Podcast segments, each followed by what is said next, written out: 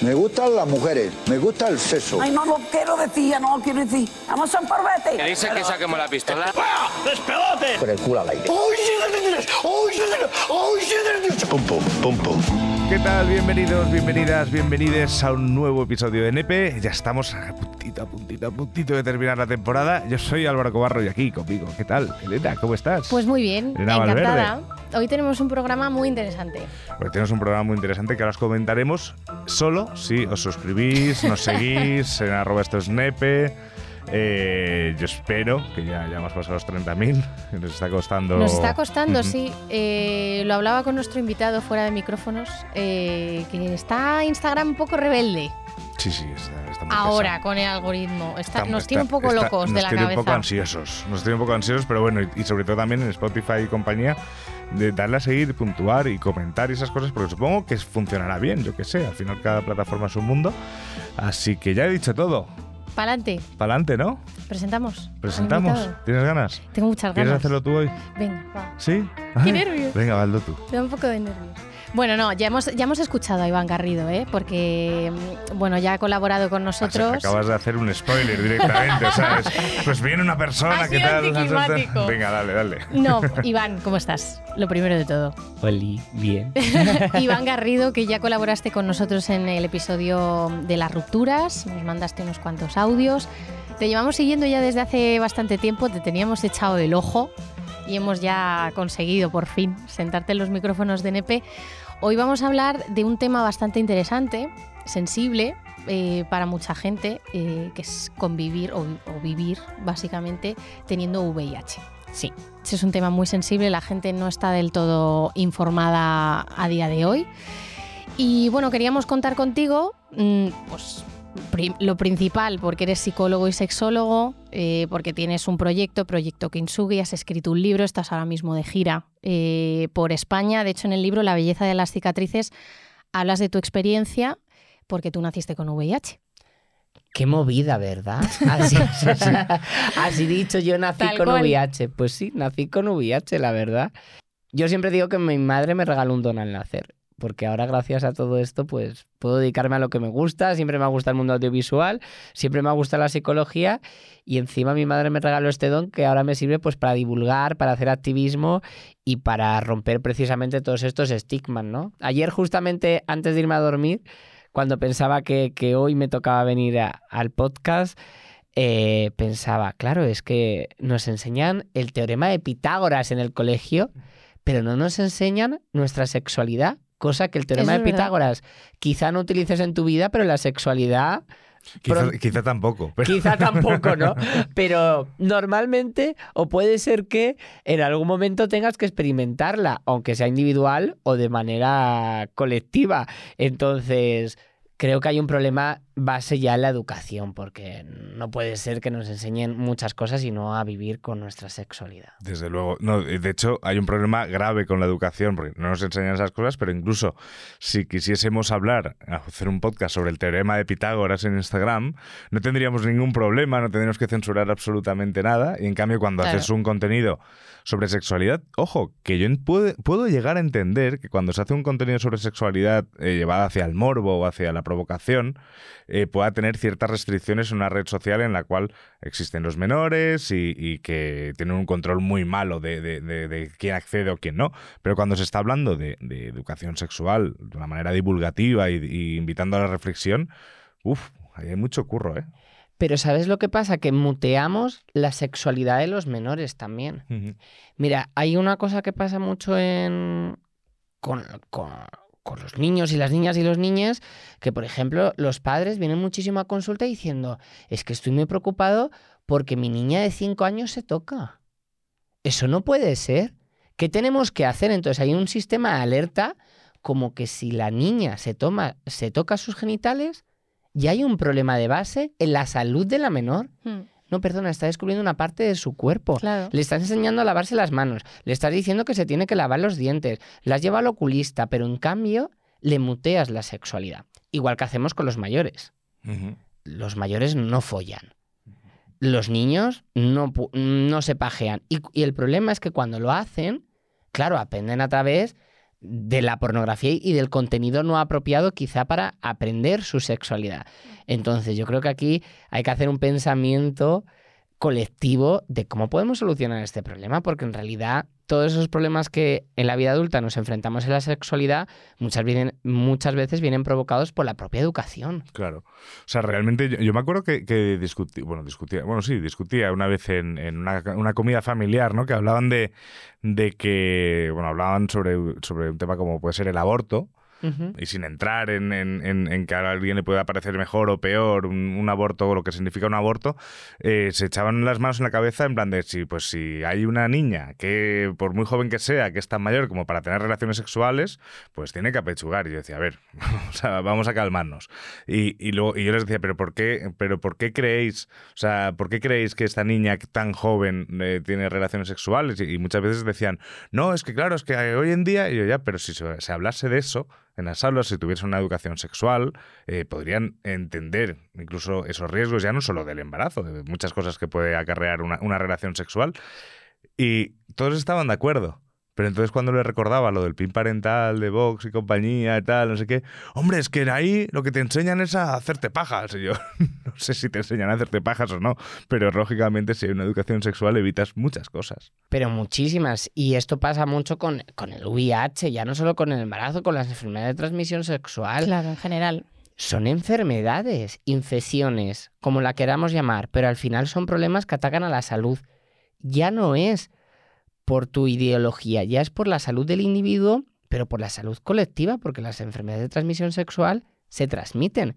Entonces, cuando una persona no sabe que tiene una enfermedad de transmisión sexual, está haciendo una transmisión comunitaria a sus iguales. Entonces, me parece muy poco inteligente que determinadas ideologías quieran vetar la propia salud de la comunidad, porque, bueno, la industria del sexo y la industria del trabajo sexual es una de las que más millones de euros mueven en España, pero nadie nunca va. Claro, efectivamente. Entonces, yo creo que, aquí tenemos que hacer un clic como sociedad. ¿Qué pasa? Que como la educación depende de las autonomías mm. y en cierta parte de los ministerios, pues claro, aquí es más política que educación, porque educación es poca. Sí. Yo mm. creo que lo básico que tiene la gente que aprender a distinguir, por lo menos en cuanto al tema del VIH, es que no es lo mismo tener VIH que desarrollar SIDA. Eh, explícanos un poco las diferencias, porque parece una tontería, pero a día de hoy yo he tenido conversaciones sobre esto con gente de mi entorno que no termina de entender muy bien la diferencia. Bueno, vamos a partir de la base que hay un error. Que dicen que el VIH ataca a las defensas. Primer mito, no ataca a las defensas, ataca solamente a un tipo de defensas que son los CD4. Antiguamente, muy antiguamente, far far away, se decía que la única diferencia de tener VIH a tener SIDA es el número de CD4. Esa es la única diferencia. Es decir, si yo tengo 201 CD4 o más, tengo VIH. Si tengo 199 o menos, tengo SIDA. Esa es la única diferencia. Porque ya no tiene sentido a nadie en general y, bajo el sesgo europeo y americano, porque ojo, en África o en otros países subdesarrollados no es así, no tiene sentido ni se utiliza ya en la clínica real la palabra SIDA.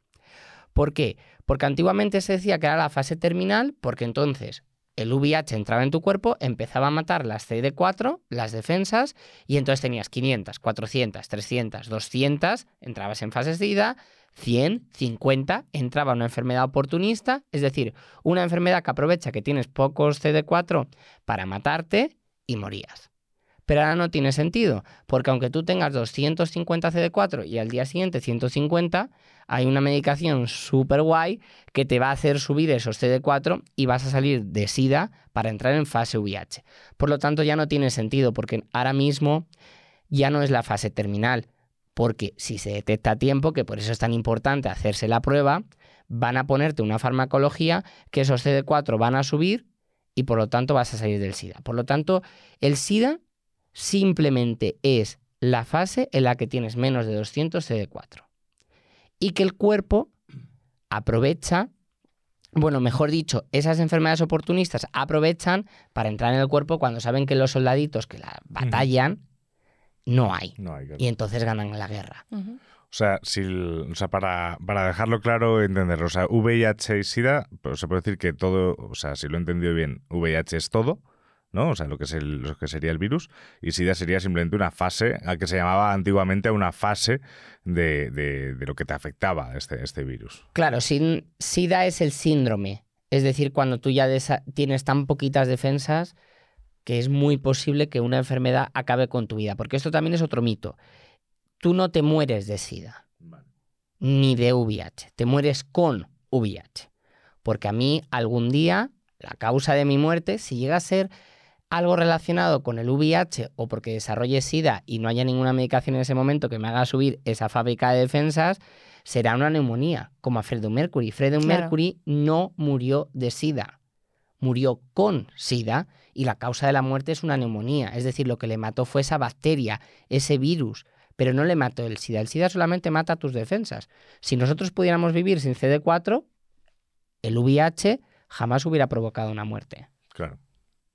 La verdad es que es, es un tema bastante interesante. A mí me toca de cerca porque tengo un familiar también que vive con VIH y la verdad es que los tratamientos antiguamente han- er- eran una cosa completamente distinta. Vamos, yo lo hablaba con esta persona y él me decía que al principio cuando le diagnosticaron VIH no se quería tratar porque estaba todo en fase muy experimental. Había gente que durante los tratamientos eh, pues enfermaba o moría directamente. Y, y claro, vives toda tu vida con esa angustia de necesito tratarme, pero no hay un tratamiento efectivo. Luego además tienes que convivir también un poco con el ostracismo cuando se lo cuentas a gente de tu entorno y demás. ¿Tú qué, problemas se han planteado en, en tu vida o cómo has ido viviendo en general tu día a día? Sabiendo que tienes VIH, ¿lo afrontas de alguna manera especial? ¿Tiendes a no decirlo a la gente? Cuéntanos un poquito. Bueno, aquí yo creo que es importante eh, saber que yo al nacer con VIH he vivido toda esa época más dura. O sea, yo cuando nací con VIH es en el año 91 y como yo siempre digo era una sentencia a muerte. No había medicación. Entonces había que esperar a que este VIH matara mis defensas y a los pocos años o pocos meses, no se sabía, pues mi vida eh, iba a acabar. Y así fue para la mayoría de niños que nacieron con VIH. Muchísimos niños y niñas y niñas que nacieron con VIH murieron, pero porque la medicación no llegó a tiempo. No había casi medicación para los pacientes adultos como para, para encontrar para los pacientes pediátricos. ¿Qué pasa? Que en el año 96, cuando yo tengo 5 años y ya estoy muy, muy, muy malito, llega la primera medicación, la famosa AZT, llega a nuestras vidas. Una medicación muy, muy tóxica. Nos salvó, a la gente que, que estábamos pendiente de un hilo nos salvó, pero nos causó muchísima toxicidad. Entonces toda esta medicación lo que hizo fue un daño eh, multiorgánico de riñón, de hepático, pulmonar, bueno, es un caos porque esa medicación era muy agresiva. Sí que es verdad que nos salvó la vida. Entonces, bueno, pues ahí está y la tenemos que agradecer. Claro, yo cuando ya consigo salir del hospital después de tantos meses, tantos ingresos, UCI pediátrica, tanto miedo, pues yo tomaba 35 pastillas al día. Y muchas de ellas eran en jarabe, cosa que eh, entre la gente que tenemos VIH hace muchos años lo recordamos porque eran jarabes que, que yo no quería tomar. Yo recuerdo a mi abuela, yo me he criado con mi abuela porque mi madre falleció eh, finalmente cuando yo tenía siete años. Y, yo recuerdo a mi abuela pegarla, llamarla de todo, decirle, esto con siete años, decirle, por favor, déjame morir. No quiero la medicación, porque realmente era muy, muy dura. Eran pastillas muy grandes, eran jarabes que sabían muy mal, y era un día, y otro día, y otro día. Y encima sabías que dentro de poco ibas a volver a ingresar, porque tu salud estaba todavía muy delicada. Y encima claro, tú notabas que había un miedo a tu alrededor, como una especie de niño burbuja, en plan, no te Mm. caigas, no juegues, no hables con gente en el colegio. Entonces, era... la gente que tenemos VIH desde hace tanto tiempo no es, tan... no es tanto que también la clínica del virus, sino es los factores ambientales. Claro, sí. Porque ahora hay estigma, pero hace 30 años era una enfermedad de yonkis, maricones y putas. Mm. Y no se te acercaba nadie. Y no se te acercaba nadie. Yo recuerdo, yo recuerdo en, en el colegio, en clases de, bueno, no me acuerdo qué asignatura era, pero cuando la primera vez que vemos en el colegio la, la palabra SIDA y, y todo, y bueno, una especie de clases de prevención.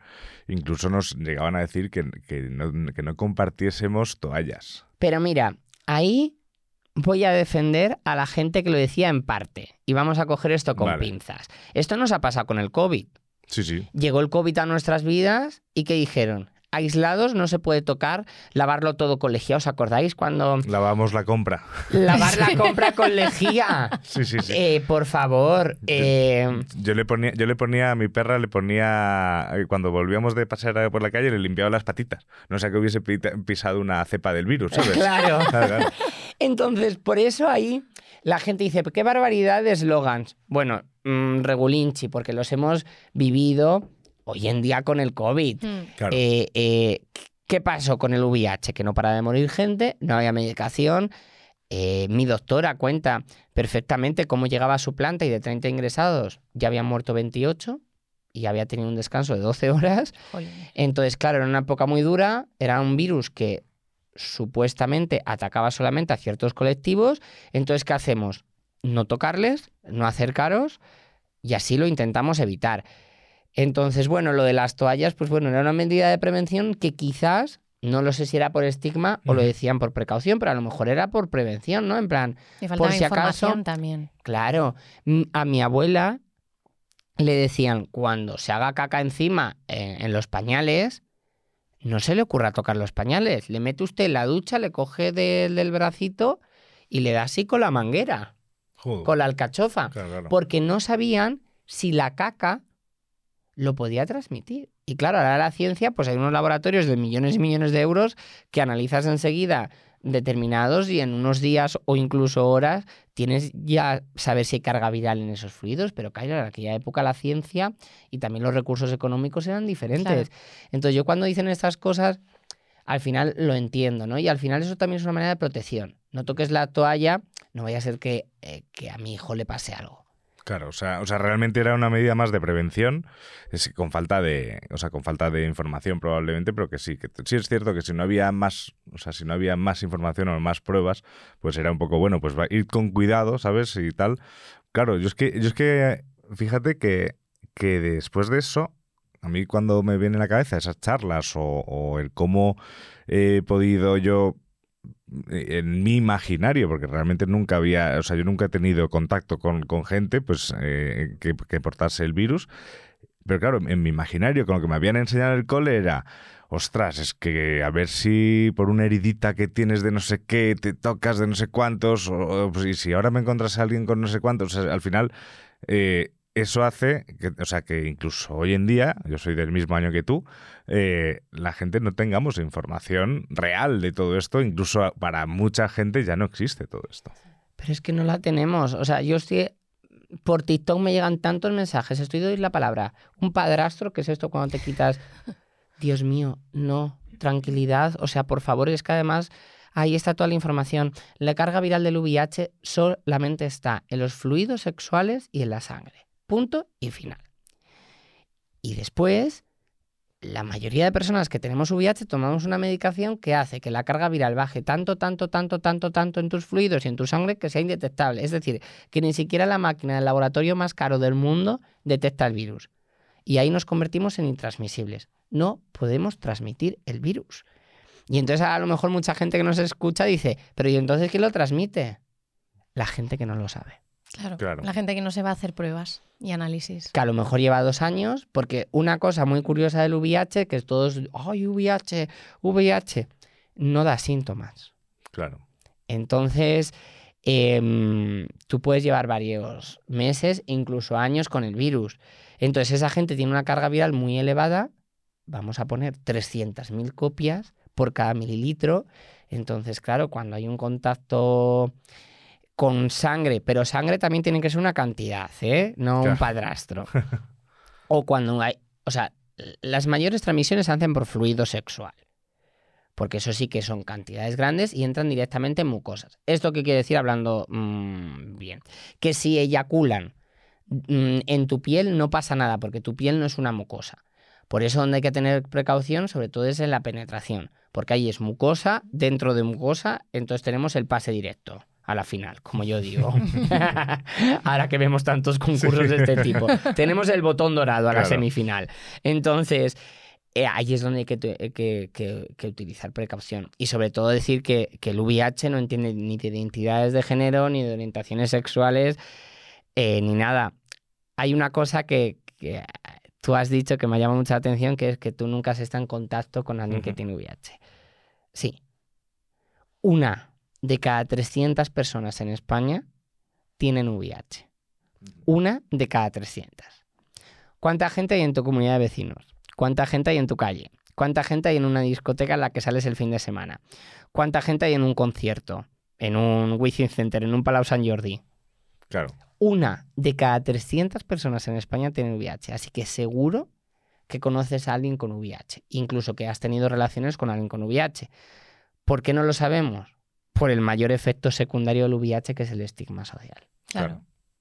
Vamos, yo sé que hay gente, porque he tenido estas conversaciones, que incluso cuando se le dice que es una persona que está medicada con antirretrovirales, que, eh, que no puede transmitir el virus, yo he escuchado a gente de mi entorno decir que aún así no mantendrían relaciones sexuales con esa persona. Sí. Es un miedo irracional, porque si te- literalmente te, te está diciendo que esta medicación ayuda a que no se pueda transmitir el virus. Claro, y aquí lanzo una pregunta. ¿Por qué? Porque cuando mm, las personas que tienen eh, útero y, ovario se toman la pastilla de anticonceptiva, todo el mundo lo hace sin preservativo porque se fían absolutamente que esa pastilla haga efecto. Pero en cambio, la pastilla del VIH no nos fiamos.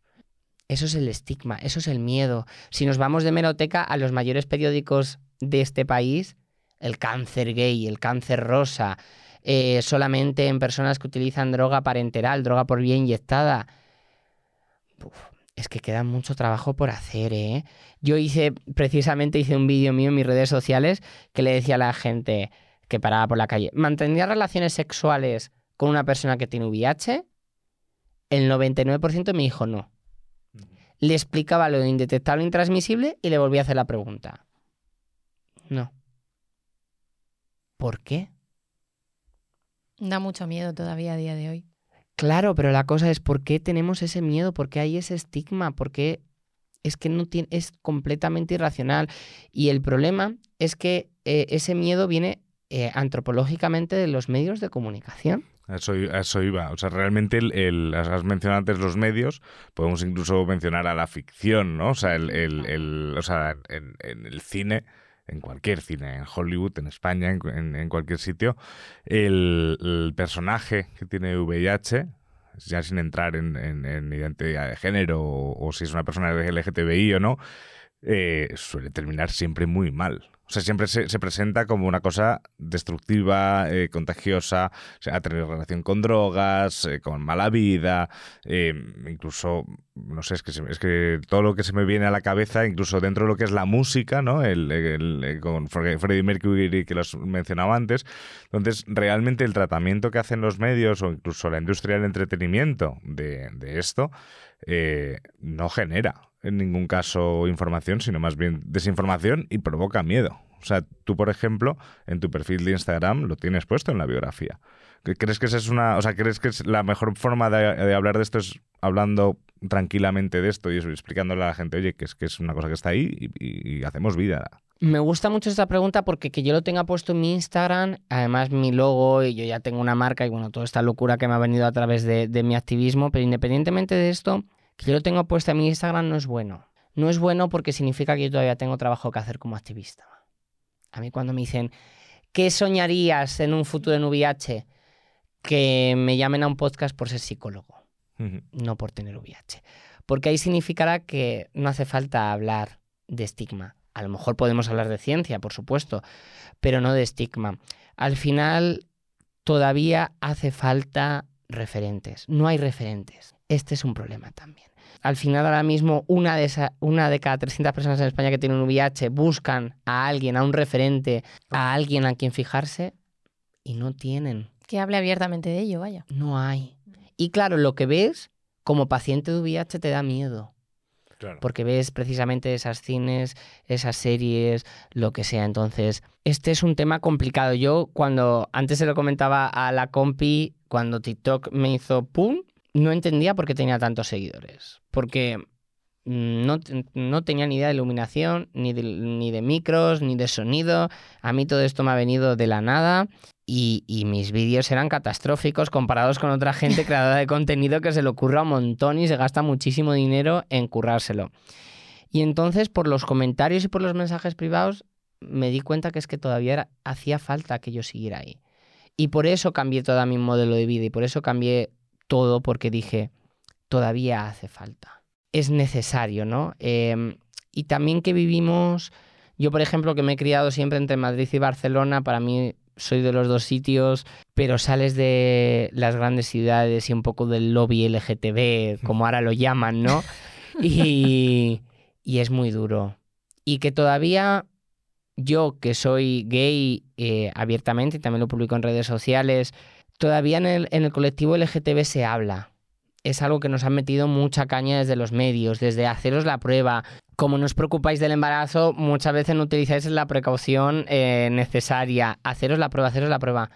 Pero ¿qué pasa con esa chica, aunque sea de Madrid y Barcelona, heterosexual, cisgénero, que le acaban de decir que tiene VIH? Entonces yo creo que, que tenemos que dar espacios seguros a la gente para que nos lo cuente, pero no a mí por un mensaje privado, sino espacios seguros en nuestra familia, en nuestros amigos, en nuestras universidades, en nuestros conocidos, para que se hable abiertamente, igual que dice alguien, ay, me voy a pinchar, me voy al baño que me toque pinchar la insulina, que ahora nos vamos a pegar aquí una barbacoa y me toque pinchar la insulina. Pues que diga, pues me toque tomar la pastilla em, que me toca ahora. Y ya está, con naturalidad. El problema es que el estigma nos hace polvo. De hecho, cuando salen estos titulares, las personas con VIH tienen una incidencia mm, del 95% más a sufrir depresión esto no es el VIH. Claro, no lo provoca el virus. El virus mata a las CD4, fin, se acabó. Y la medicación de ahora tiene muy poca toxicidad, así que tampoco hay que preocuparse. Esos titulares de que tenemos muchos más problemas a nivel de salud mental es el estigma, el miedo, el encierre, porque al final suelen ser personas que también se suelen aislar incluso de parejas sexuales. Ya dicen, pues ya tengo miedo a tener algo más que una noche de amor, ¿no? Entonces, al final se crea un ambiente ambiental muy poco favorable hacia el paciente del VIH. Si convivimos con el VIH, nos lo diagnostican y demás, ¿qué tipo de estilo de vida o de cuidados son necesarios en el día a día? Ay, esta pregunta me encanta, la amo. es que yo creo que es necesario, porque claro, imagínate, tú vas a hacerte una analítica te diagnostican VIH, lo primero, entras en pánico, porque claro, no sabes ni por dónde empezar a mirar, ni a quién preguntas lo que has dicho tú, faltan referentes. Ahora, ¿qué tengo que hacer? Tengo que cambiar cosas de mi dieta, de cómo vivo y demás. Cuéntanos un poco los primeros pasitos que habría que dar. Pues mira, el primer paso y el último. Es que esta pregunta me ha encantado. ¿Eres y tienes que llevar el mismo estilo de vida que antes de que te dijeran que tienes VIH? Fin, no cambia nada. ¿Es bueno beber alcohol? No, querida. Pero ni tú que tienes VIH, ni tú que no tienes claro. ¿Es bueno ir a restaurantes de comida rápida? No. ¿Es bueno hacer deporte una hora al día? Sí, claro. No cambia nada. ¿Tienes que utilizar precauciones, eh, precaución en tus relaciones de salud sexual? Como siempre. Es que no cambia nada. No tienes que seguir ningún estilo de vida. Ahora tú como persona adulta tienes que valorar si te conviene más hacer deporte o no, o si te conviene más beberte un agua con misterio o no. Pero eso ya, como persona adulta, no cambia absolutamente nada. No tienes que hacer absolutamente nada. Tienes que tomarte la medicación que te mande tu profesional sanitario y tienes que hacerte controles cada seis meses. Wow, ¿no? Y además la gente me dice, pero me voy a tener que tomar una pastilla para toda la vida. ¿Y los multivitamínicos que te tomas? La B12, el multicentrum, el no sé qué, las proteínas, la creatina, yo no sé las cosas que tomamos. Y bueno, y, luego lo que se toma también otra gente los fines de semana. Claro, y después los fines de semana todo es fiesta. Pero eso no nos preocupamos, nos preocupamos de la pastilla a las 8 de la noche. Pero es que además, con el estilo de vida que llevamos en este capitalismo rápido, todas las personas vamos a tener que tomar una medicación, porque mm. enseguida no va a salir colesterol, hipertensión. Sí, sí, totalmente. Eh, mm, todo lo habido y por haber. Entonces, no te tienes que preocupar del VIH. Yo creo que si todos, toda la población hace una reflexión sobre el estilo de vida, todos tenemos que hacer algo ya, pero no por tener VIH. No cambia nada. Absolutamente nada. Y si hay alguna chica que nos está escuchando o algún chico que quieren ser papás, también pueden ser papás. Es que no cambia nada. Absolutamente nada. Es que no hay nada. Tú me puedes hacer ahora todas las preguntas que quieras y las vamos desglosando y vamos haciendo una explicación. Pero todo va a ser como lo que debería hacer una persona sin VIH. Claro, pero yo creo que es necesario porque hay veces que no, que no cala. No, y a lo mejor hay charlas, hay activistas, hay vídeos en TikTok y tal, pero es lo que dices tú. Le explicas a una persona, oye, que yo me estoy tomando mis antirretrovirales, que soy indetectable, que soy intransmisible y aún así no quiero tener relaciones sexuales contigo. Pues parece una tontería, pero yo creo que hay ciertas cosas en las que hay que hacer hincapié aún a día de hoy hasta que terminen calando, aunque sea por, por pesadez. Mira, hay una cosa que yo siempre intento decir a toda la gente que me sigue, que es cuando llegan muy abatidos porque alguien les ha rechazado por tener VIH es que quería tener una relación sexoafectiva, es que lo que sea, ¿no? Me había enamorado, es que me encantaba y me ha dicho que no. Y entonces las personas se quedan ahí un poco ancladas en me ha dicho que no, me ha rechazado, me ha rechazado. Y yo siempre le doy la vuelta a la tortilla y esto a mí me cambió la vida. Si tú no quieres estar conmigo con VIH, yo me voy a hacer mi duelo porque he sufrido un rechazo. Y la mente es así. Pero es que yo tampoco quiero estar contigo. O sea, ya no es que tú no quieras estar conmigo, es que yo tampoco quiero estar contigo. Porque si tú a mí me estás rechazando por tener VIH, yo no quiero estar con una persona que me está rechazando por tener VIH. Así que lo siento, es mutuo. Es que es así y es algo tan lógico como si dicen, no, es que te rechazo porque eres moreno. Claro. Ah, pues adiós, o sea, pues muy bien. Pues muy bien, o sea, si no te gustan los morenos, pues ¿qué, le voy a hacer? O sea, a lo mejor me duele, lógicamente, porque yo me había hecho mi ilusión y porque ahí entra la psicología, el duelo y el rechazo, ¿no? Pero es que al final yo tampoco quiero estar contigo, cariño, y a mí esto me costó integrarlo y, y llevarlo a cabo, pero es que si me rechazas por eso... Y al final después la gente reacciona de múltiples maneras cuando se lo dices, pero, pero al final el que quiere quiere. Yo siempre cuento dos historias y las cuento muy breves, que es que yo estaba saliendo en diferentes épocas de mi vida con dos chicos, ¿no? Y el primero era enfermero con máster en infecciosas y estudiando medicina. Se lo conté, me rechazó, me bloqueó de todo y hasta hoy. Y el segundo que fue mi pareja durante años, sus padres le quitaron de estudiar la ESO a los 12 años para recoger calabacines en Andalucía, no tenía estudios, trabajaba en un supermercado, no había oído hablar en la vida, se lo dije y me dijo, Dios mío, ¿y cuándo puedo ir contigo al médico para que nos lo explique y sepamos si hay que hacer algo? Y me dio un beso. Y eso no va en estudios ni nada, va en la persona, en la intención, en decir, no pasa nada por decir no tengo ni idea, voy a aprender. Bueno, pues yo te explico. Sí, yo, tengo, yo he tenido muchas parejas sexoafectivas que me han dicho, vale, pero ¿te puedo hacer unas preguntas? Por supuesto. Ahora, también nos pasa un poco, las personas que tenemos VIH, también tenemos eh, como el poder, ¿no? De que siempre te tenemos que educar. Y hay días que no nos, mm, aparece, no nos apetece educar. Porque si están las narices de ir a cenas, a eventos y todo el rato las mismas preguntas. Hay un día que los referentes no tienen un día ganas de educarte y también lo tienes que respetar. Hoy no estoy preparado para responder a tus preguntas. Claro, porque es que tú y tu vida va más allá de tener VIH. Eres psicólogo, has escrito un libro, tienes, tienes tus amigos, tus, tus hobbies, tus cosas que te gusta hacer y al final, como es algo que llama tanto la atención y que todavía se entiende poco, pues claro, es, es el tema. Te tiene que gustar, pero a mí me gusta. Pero tienes que entender que a lo mejor claro, otra persona que tiene VIH te dice, mira, mm, busca en Google, vete al psicólogo, mm, yo no estoy preparado aquí para hacerte una masterclass todos los días, porque realmente yo siempre digo que un día me voy a colgar aquí un este de preguntas frecuentes, que la gente lo lee y luego me pregunta, porque además siempre son las mismas preguntas. Siempre. Te, puedes tatuar un QR, ¿sabes? Sí, también. Eso es buena idea. Todo, ¿sabes? me, ha molado, ¿eh? Eso, no está mal directamente con preguntas frecuentes. Pero realmente, claro, o sea, yo creo que también una de las cosas que sí que puedo detectar es, es que realmente fuera de un ambiente LGTBI se habla poquísimo de esto. O sea, parece que esto ya no existe y parece que ya es como, bueno, pues ya está, pues aquí todo es jauja. Hasta que te lo encuentras, como tú bien decías, que pues qué pasa con esa chica o ese chico que de repente pues le dicen que tiene VIH y está incluso y está fuera de, de, un ambiente de un ambiente en el que sí que se habla. Entonces, ¿por, qué crees que de repente ya en estos fuera de, fuera de un, de, un ambiente LGTBI eh, se ha dejado de hablar de esto? Pues no lo sé, porque creo que tenemos el sexo vetado. Al final, las transmisiones sanguíneas vamos a obviarlas porque eso son anecdóticas y surgen mm, en determinados, sobre todo en el ámbito sanitario, pero porque el sexo lo seguimos teniendo vetado. Es que el problema no es del VIH, el problema es de las relaciones sexoafectivas. Y al tener vetado el sexo, tienes que vetar el VIH y tienes que enfermar, eh, vetar las ETS. Y de todas maneras, esto también es lo que en psicología llamamos estrategias de evitación. Me da tanto miedo una cosa que evito hablar de Mm. ella. Tú no sabes los... Ya no digo la gente en general que yo me cruza en la vida, sino amigos y amigas y amigues míos que me dicen, no me voy a hacer la prueba porque tengo miedo que salga que sí. Por si acaso. Mm. Anda, tócate las narices. Pero mogollón. O sea, tu amigo Ah. íntimo es activista, está diciendo todo el rato, se está vendiendo su alma al diablo en TikTok, en Instagram. Yo no sé ya dónde lo digo. Y tienes la- las narices de decir a la cara, no voy a hacerme las pruebas por miedo. Y al final no hacerse las pruebas por miedo es una estrategia de evitación. No quiero afrontar el posible diagnóstico.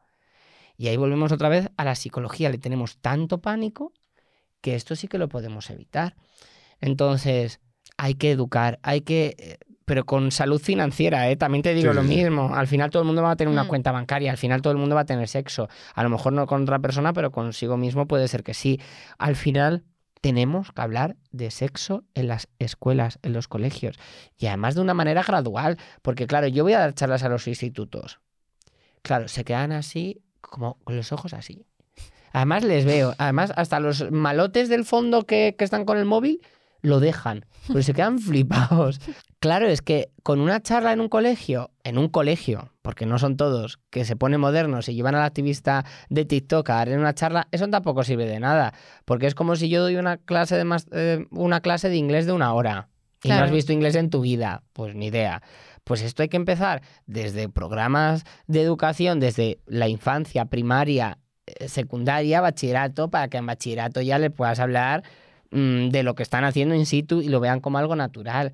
El problema es que no hay en España un modelo educativo en el que haya programas específicos de educación sexual desde la infancia. Y de todas maneras que tampoco los adultos lo hablamos mucho, lo hablamos a lo mejor con los colegas, Nada. pero con nuestros padres o con nuestros hijos, o ya no te digo, el mundo abuelo, que este también es Mm. un mundo, porque todo el rato claro. estamos hablando de chavales. Pero ya, yo mi mayor positivo, porque yo hacía pruebas rápidas, lo he dado a una señora de 82 años. Fíjate. Y la gente que llega a desarrollar SIDA, porque en ningún momento de toda la cadena del sistema sanitario a nadie se le ha ocurrido hacerle VIH a esa persona. Y te pongo un ejemplo. Yo, por ejemplo, yo tuve una negligencia médica porque me salió un quiste en el culo del tamaño de una pelota de ping-pong, pero literal, ¿eh? Qué Literal. barbaridad. Sí. Me operaron el día de Nochebuena, me rajaron el culo Ay. para sacarme el quiste. Imagínate cómo era aquello. ¿Por qué fue negligencia médica? Porque yo iba al médico y decía, me duele el culo. Claro, como me venga y con pluma, decían, Uy, Mm. vaya. te han dado chiqui chiqui, ¿eh? y me decían, análisis de enfermedad de transmisión sexual, todo negativo. Y me decían, bueno, una fisura anal. ¿Practica sexo anal receptivo? Sí, fisura anal. A nadie se le ocurrió que podría ser otra cosa que una fisura anal, porque ya todo el mundo me catalogó como chico gay Mm. normativo que le dan por detrás. Fisura anal. Al final un quiste que entré en urgencias y estuve ingresado y bueno, un lío. Pero es que esto también pasa con una mujer de 82 años. Llega al médico, tiene tal, pues vamos a hacer una analítica y le miran el colesterol. ¿En algún momento el sistema sanitario le pregunta a esa mujer qué tipo de relación sexual les mantiene, con quién, con qué frecuencia y con qué tipo de protección? Porque sí, existe la gonorrea, los abuelos, la sífilis, eh, los virus y las bacterias tampoco entienden de edades. Y entonces, ¿qué pasa?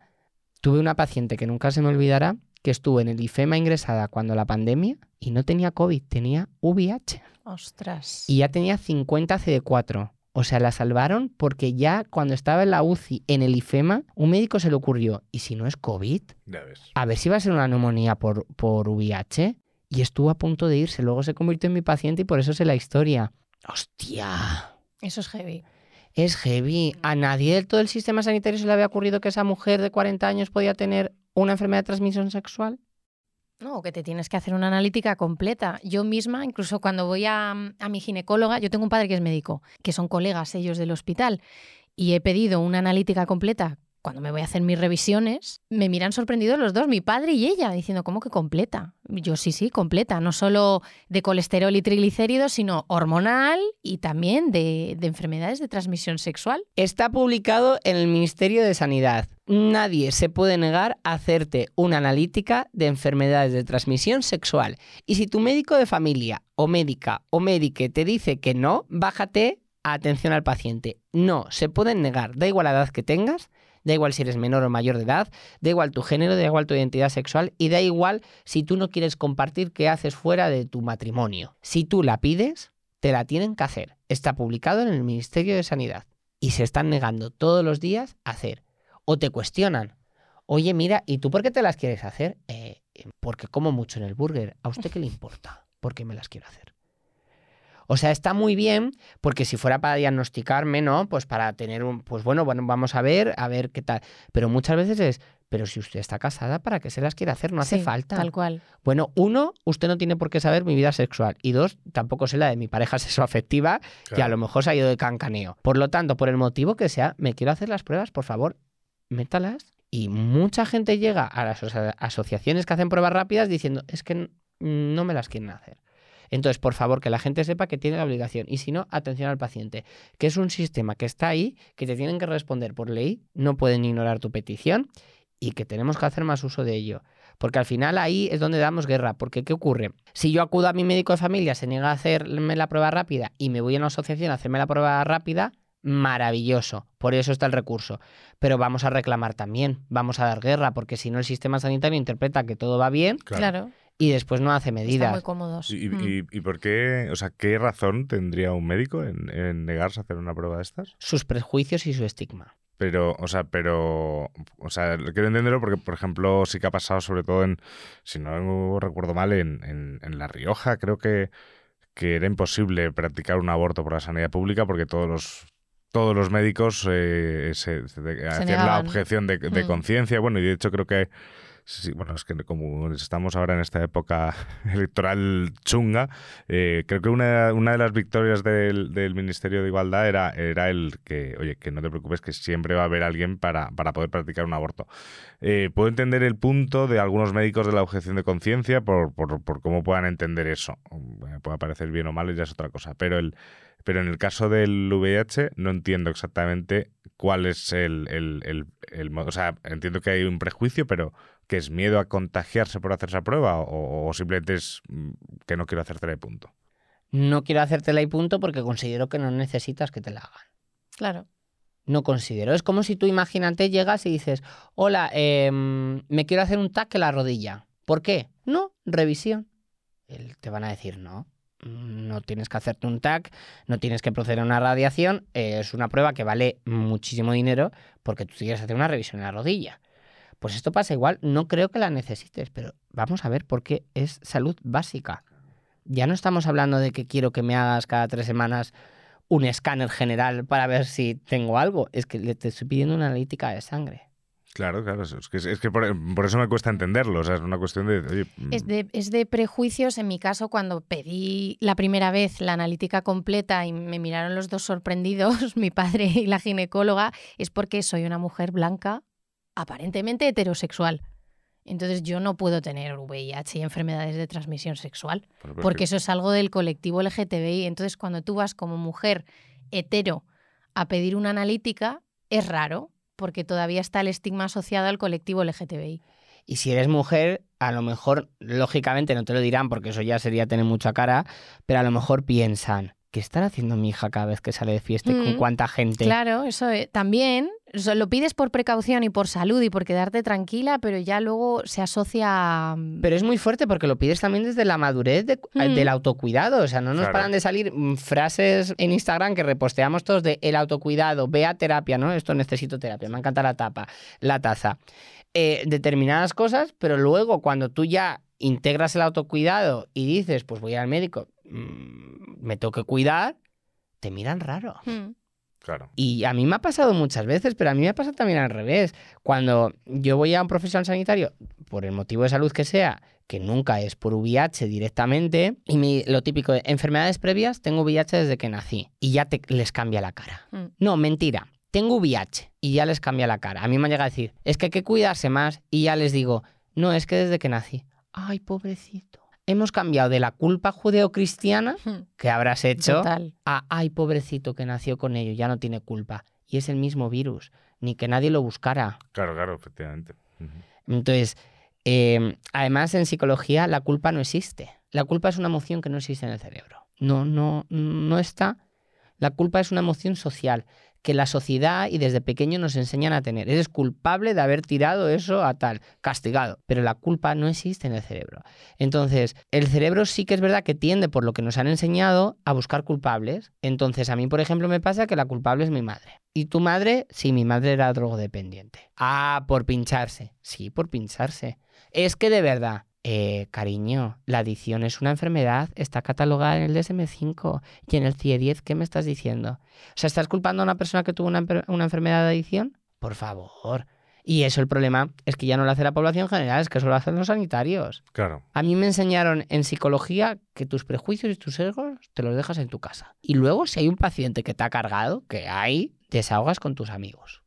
Tal cual. Por supuesto, sin desvelar la identidad. Pero en, en la consulta, una vez que entres, a mí, porque yo una vez, el primer caso que tuve, mira, fue un chico que no quería tomarse la medicación de VIH. Y yo, pero es que no entiendo cómo no la puede tomar, pero con lo que le costaría tomarse una pastilla, estoy desesperado, ya no sé qué hacer, es que... mm, Y fui a mi jefa y le dije, es que no sé qué hacer con el caso, porque no... Y empecé, empecé, empecé y me dijo, Iván, los prejuicios en tu casa. Aquí se viene sin prejuicios. No quiere tomar la medicación, acompaña en el camino de no tomarla. Punto final. Estás metiendo tu opinión personal, lo que tú harías con Claro. los- tus seres queridos. Evalúa la psicología de por qué no la quiere tomar, pero deja de, juzgarle. Y ahí entendí con ese caso que los sanitarios tenemos que hacer un trabajo muy, muy grande todos los días, precisamente para entrar a nuestro centro de trabajo sin prejuicios y sin sesgos. Porque el problema no es que perjudica al paciente, que también, sino que perjudica nuestra salud, su salud. Entonces la palabra sanitario ya flojea si estás perjudicando la salud del paciente por culpa de tus prejuicios. Yo te quería preguntar, porque sí que recuerdo que salió cuando, cuando, o sea, una palabra que salió cuando vino Paco Tomás al inicio de la temporada y, y yo tampoco tengo muy, muy claro y, y recuerdo haber hablado con algún amigo también de esto y también había muchas dudas. El tema de la PrEP. ¿Qué es la PrEP? La PrEP. La PrEP. Qué maravilloso nombre. La PrEP es la profilaxis preexposición. Esto como muy científico, pero vamos, vamos a explicarlo como para el público. Aquí, por favor, señores científicos, perdonadme, pero es que lo que estoy intentando hacer es que la gente lo entienda.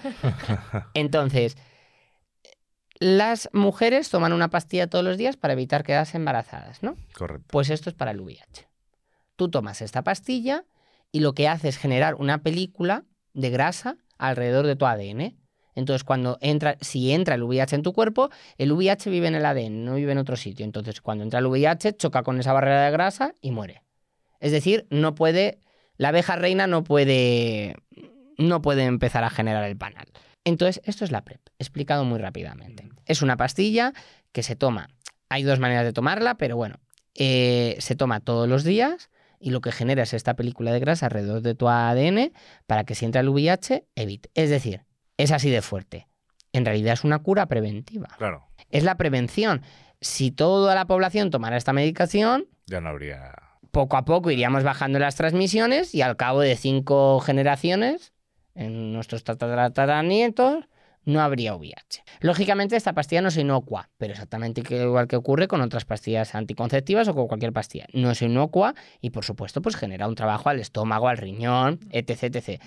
Pero entonces hay cada persona, tenemos que barajar quién- cuál es nuestro estilo de vida de salud sexual y si nos conviene tomarla o no. Mm, ¿Sí? Entonces, es una pastilla que te da gratuitamente el sistema de salud pública, que ahora ya se puede pedir en el médico de cabecera, te van a hacer un volante para medicina interna, te tienen que hacer un chequeo general, saber que el riñón no está mal, saber que no tienes ya VIH, ahí hay que enfrentarse a la primera prueba, y entonces es una pastilla que tú tomas todos los días. Ahora, como es una pastilla bastante cara, van a valorar también el sistema sanitario si, la, si merece la pena tomarla o no. Es decir, pero vamos, esto sí que es verdad que como cualquier pastilla. Mm, yo me quiero tomar la pastilla del colesterol. No. Vamos a esperar a que suba de 200, cuando suba de 200 tomamos la- el colesterol, mientras tanto come más sano. Claro. Entonces, aunque tú seas de tendencia alta y aunque vemos que poco a poco te va subiendo el colesterol, no merece la pena todavía tomar medicación. Pues esto pasa igual. Si tú tienes una pareja monógama de toda la vida y no hay ningún tipo de tal, a lo mejor por tu miedo no es bueno que te tomes la pastilla. O sea, el, el- el- la- el miedo no se cura con la pastilla, el miedo se cura en el psicólogo. Entonces, si tú eres una persona que tiene eh, pareja abierta, poliamorosa o simplemente estás soltero o soltera y tú tienes varias parejas eh, sexuales y por el motivo que sea, no hay que juzgar porque los prejuicios Mm. se quedan en casa, a veces mantienes relaciones o siempre sin preservativo, pues entonces a lo mejor sí que te conviene en la balanza tomar la PrEP. Y luego, por ejemplo, con, con la PrEP, eh, es una pastilla que, que es, o sea, es una pastilla preventiva para el VIH. Sí. Pero realmente alguien que toma la PrEP puede contagiarse de cualquier otra, otra cosa, ¿no? Claro, es que esto es otra movida. Claro, ahí voy. Porque pasa también con las parejas, vuelvo a poner el mismo ejemplo con la pareja, con la pastilla anticonceptiva. Una vez que muchas veces en las parejas heterosexuales, una vez que la pastilla anticonceptiva está haciendo efecto, nos despreocupamos del resto. Y no, está la gonorrea, la sífilis, la clamidia y las hepatitis, que esto es otro mundo, del que poco se habla.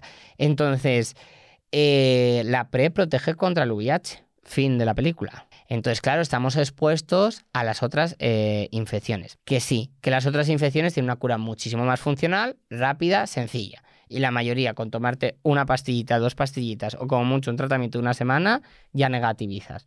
Sí, pero bueno, que tengas una sífilis en tu vida, pues es algo anecdótico, no hay que criminalizar y nos puede pasar a cualquiera, porque vamos a hablar claro, la protección en el sexo oral es bastante Mm. reducida en nuestra sociedad Es verdad. por no decir nula. Eh, entonces, una, una enfermedad de transmisión sexual bacteriana, estamos todos, te- todos hemos comprado alguna vez papeletas para el bombo. Sí, sí, sí. no nos ha tocado, sí, bueno, pues puede ser anecdótico. Pero lógicamente, por ejemplo, la sífilis, que se cura con penicilina, con 2,4 millones en tu culito inyectados y te vas para casa negativizado, pero con una penicilina fuerte, tampoco hay que tener 12 sífilis al año. Claro. Porque entonces viene el mundo de la resistencia a los fármacos, que ese es otro mundo. Entonces, como cualquier cosa, la PrEP está muy bien, es algo que ya por fin está en España, que ya por fin es gratuito, que te la dan en tu comunidad autónoma, pero hay que utilizarla conscientemente y para protegernos del VIH. No sirve de justificación para mantener relaciones sexuales sin protección jamás de los jamases y ya vivir la vida. Ahora, si es así, pues mira, también te digo, tómatela. Porque bueno, pues es mejor tener sí. 12 sífilis al año que tener VIH. Entonces, mm, bueno, pues ya que tenemos la pastilla para una de ellas, pues vamos a utilizarla y si alguna vez sale la, la vacuna o la cura para las demás, pues bueno, también la utilizamos. Te quería preguntar, si diagnostican a alguien de nuestro entorno, por ejemplo, hoy, de VIH y decide contárnoslo, ¿cómo puede acompañar a esa persona en el proceso de asimilación? Porque claro, hemos hablado de estigma, hemos hablado de prejuicios, y hay muchas veces que no sabes eh, qué se puede preguntar, qué no se puede preguntar. ¿Hay algo en concreto que se puede hacer para, para hacer sentir a esa persona que acaba de ser diagnosticada un poquito mejor?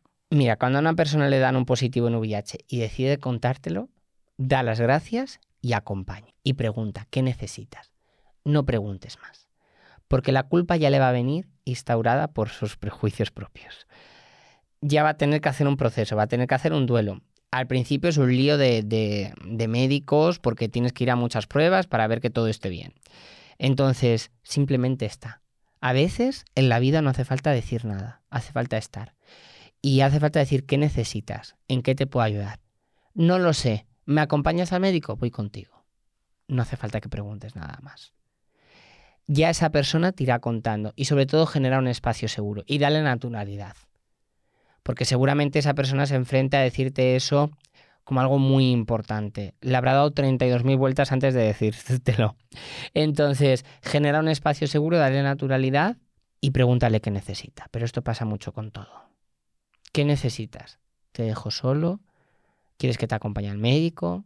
¿Quieres que estemos viendo una peli como lo teníamos previsto? Lo que sea. Pero sobre todo que decida la persona, ¿no? E-, Es, es su momento.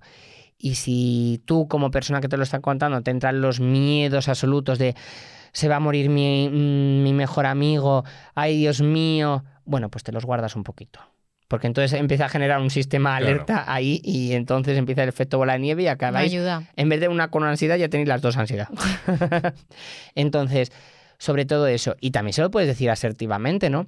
Ay, pues me gustaría ir un día contigo porque yo también como amiga tengo miedo y también no tengo información. Vamos a informarnos juntas.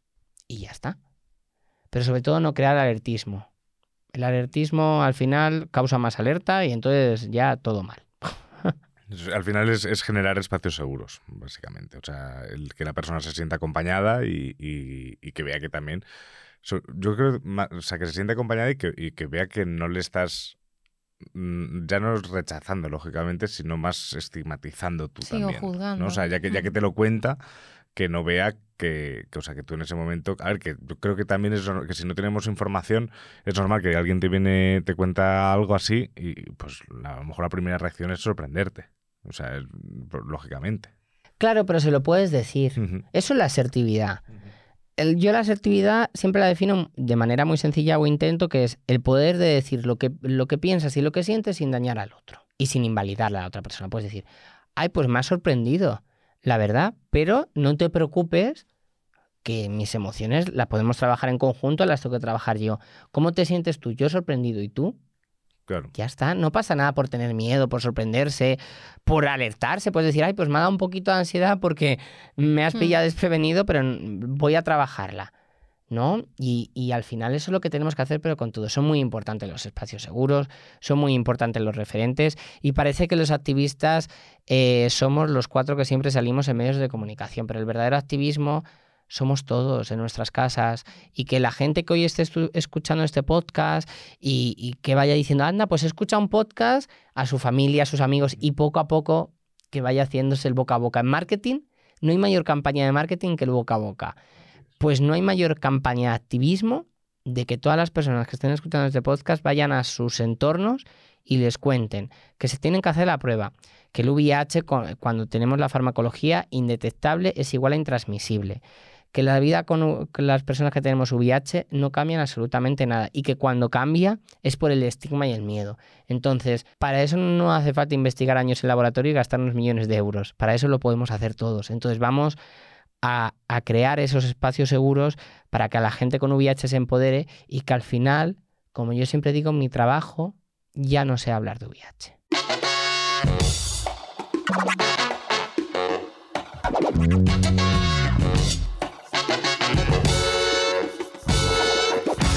Pues Iván, pues, creo que ha sido el programa, Elena, que hemos, hemos hablado menos.